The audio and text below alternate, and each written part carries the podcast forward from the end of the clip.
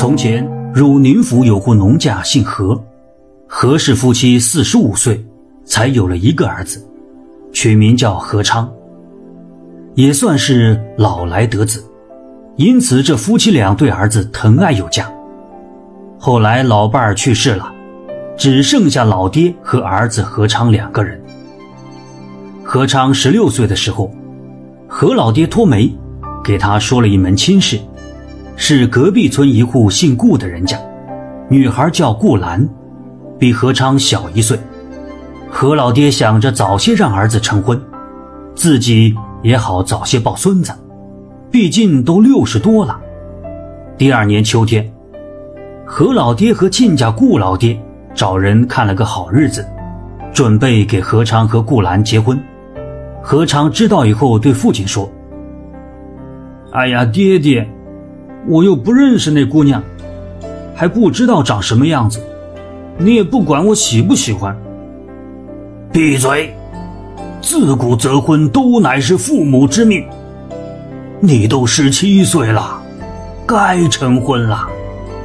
再说了，我都六十多了，你要是再不结婚，我连孙子都抱不上了。好吧，既然爹爹如此说。那我只有一个条件，如果不是我喜欢的那种姑娘，我可要逃婚。婚礼当天，亲朋好友都来庆贺，人声鼎沸，好不热闹。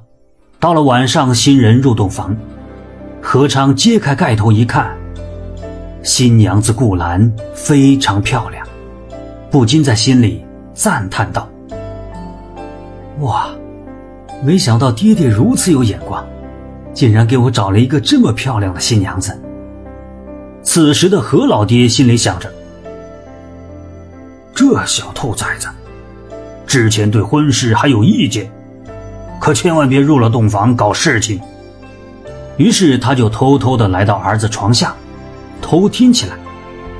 就听到屋里叽叽喳喳的，这小两口正在聊天，可高兴着呢。何老爹会心一笑。放心的回屋睡觉去了。第二天一早上，按照风俗，要来给公公敬茶。可是何老爹等了很久，还不见儿子儿媳妇出来。哼，奇怪了，这两个年轻人呐，一定是昨天晚上闹腾的太厉害。算了算了，既然是还未起床。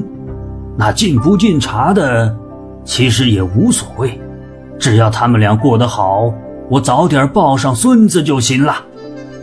想到这里，何老爹备了个筐，到河边抓鱼去了。弄完后回到家里，已经是日上三竿，可是儿子儿媳妇儿还没有起来。何老爹准备把他们叫起来，如果等一下有人过来串门。看到两个人还不起床，那可就闹了大笑话了。来到门口，何老爹敲了敲门，屋内没有动静。他仔细一看，这门竟然留着一条缝，心中觉得奇怪，便轻轻地推开了门。这新房内儿子不见了踪影，何老爹惊住了，用手探了探鼻息，死了。他愣在那里，突然心中一惊：“不会吧？